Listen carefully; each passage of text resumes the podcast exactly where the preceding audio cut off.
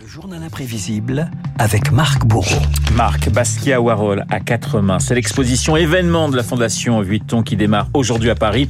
Plus de 300 œuvres exposées autour de la collaboration entre le petit génie de la peinture et le roi du pop art. L'occasion de se pencher sur l'une des faces d'Andy Warhol.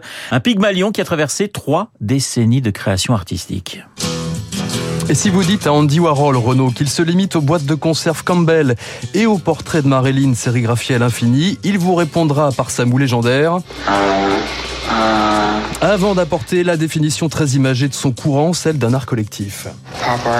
Le pop art, c'est un mot court qui définit ce que les gens aiment à un instant T. Mais le plus intéressant, c'est son pluralisme. Il y a le cadre qui tient l'œuvre et l'arrière-plan du tableau. Andy Warhol, silver screen, can't tell them apart at all. Car Andy Warhol, c'est une planète constellée de satellites. Je l'avais rencontré chez Castel. J'allais danser. Andy aussi, des danseurs. À la marquis de Sade.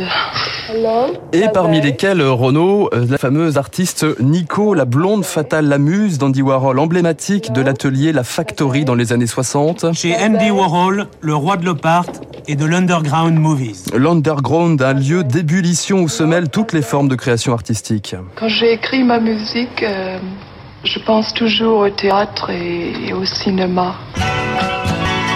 Warhol, c'est le pont des arts, en l'occurrence une passerelle entre Nico et un groupe en devenir emmené par Lauride. Andy était juste Warhol, les gens se rencontraient sans pression.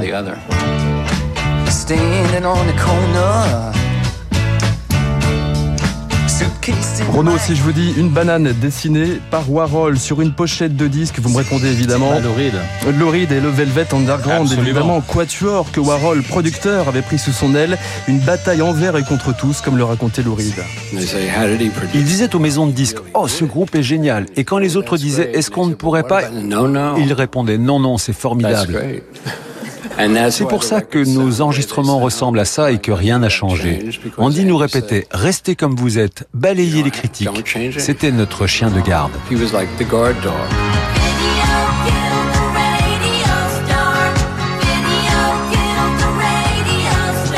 Warhol, une icône respectée dans le New York des années 70-80, ses cheveux en bataille couleur blanche se promènent dans la série La croisière s'amuse. Andy Warhol. Well, you know the artist. He's going to be on this cruise? Et sur une chaîne de télévision câblée. It's Andy Warhol's TV. Andy Warhol utilise sa notoriété pour faire émerger une nouvelle génération, comme ici le graffeur Keith Haring. La première fois que je l'ai vu, je lui ai demandé un autographe. J'étais un vrai fan. Puis il est venu à mon expo et là, on a commencé à échanger nos travaux et on est devenus de plus en plus amis. Je n'aurais pas pu faire ce que j'ai fait si l'œuvre de Warhol n'avait pas existé. Warhol, le pape de la culture pop, croise aussi la route d'un autre futur grand de l'art contemporain. Jean-Michel, quel est ton nom de famille? Jean-Michel Basquiat, une rencontre fortuite dans un restaurant et la naissance d'une amitié fusionnelle teintée d'un peu d'ironie. C'est une chance d'être tombé sur moi. Pourquoi? Pour rien, personne ne verra tes toiles. Jean-Michel Basquiat, spontané, précoce, le jeune de Brooklyn qui écrit ses poèmes sur les murs, fait découvrir à Warhol de nouvelles thématiques, la violence, le racisme, la représentation du corps. Je suis comme un roman sur la vraie vie. Je suis un petit guide, un petit livre d'histoire. Il n'est pas très long. C'est un petit roman de 5 pages. Un petit roman qui va marquer l'histoire de l'art. Basquiat Warhol, plus qu'un atome crochu, un duo artistique à quatre mains, la consécration pour le jeune artiste de Brooklyn. Vous sortez au restaurant et, et là vous êtes dans les pages culture du New York Post. D'une certaine manière, c'est fun. D'un autre côté, j'essaye de rester un peu reclus, en dehors des mondanités.